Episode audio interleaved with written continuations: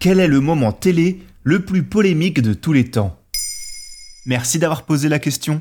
Le 11 mars 1984, un chanteur français crée la polémique en direct à la télévision devant tout le pays. Ce chanteur, c'est Serge Gainsbourg qui réalisa un acte sans précédent dans l'émission 7 sur 7 en brûlant un billet de 500 francs, l'équivalent de 75 euros. Si le scandale est évident, il reste aujourd'hui encore, presque 40 ans après, un des actes les plus marquants de la télévision. En quoi le geste de Gainsbourg est-il polémique? Tout est parti d'un sujet somme toute assez classique mis sur le tapis par le chanteur, à savoir l'impôt prélevé par l'État.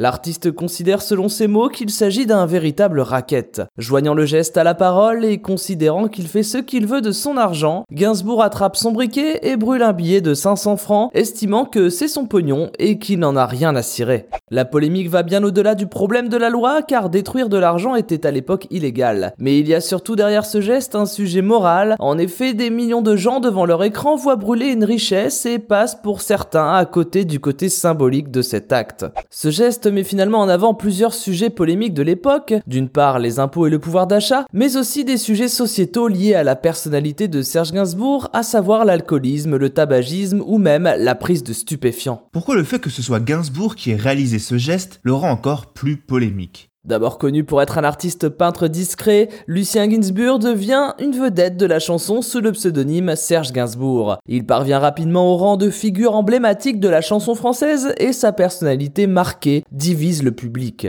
Certains le voient comme un artiste engagé, d'autres au contraire considèrent qu'il va trop loin et que ses prises de position flirtent toujours avec la provocation. Chaque passage du chanteur à la télévision à cette époque a gravé des images dans les annales. En dehors de l'épisode du billet de 500 francs, on se rappelle en 1986 de sa proposition plus qu'indécente à Whitney Houston ou du flot d'insultes lancé à Catherine Ringer. Ainsi, avec son statut de star incontournable des années 80, l'impact de son geste est d'autant plus fort. Pourquoi peut-on considérer que ce est le plus polémique de la télévision. Le fait que l'émission 7 sur 7 ait été diffusée en direct devant plus de 4 millions de téléspectateurs ajoute forcément à la polémique. En effet, ce type de dérapage a de moins en moins de chances de se produire aujourd'hui, la majorité des émissions étant soit enregistrées, soit en direct avec un léger différé, afin de permettre aux productions de garder la main sur le bon déroulement d'un tournage. L'autre élément qui fait de ce moment le plus polémique de tous est lié au thème abordé, à savoir le pouvoir d'achat. C'est un sujet récurrent pour chaque société et la portée d'un tel geste, même 40 ans après, reste la même dans l'esprit des gens, toutes générations confondues. Mais le point le plus important reste certainement la longévité de cette image. Si vous tapez aujourd'hui moment polémique à la télévision sur n'importe quel moteur de recherche français, la vidéo de Serge Gainsbourg est la seule qui ressort et qui ne date pas des six derniers mois. Sa notoriété est telle que toutes les générations ayant connu la télévision la connaissent ou en ont au moins entendu parler.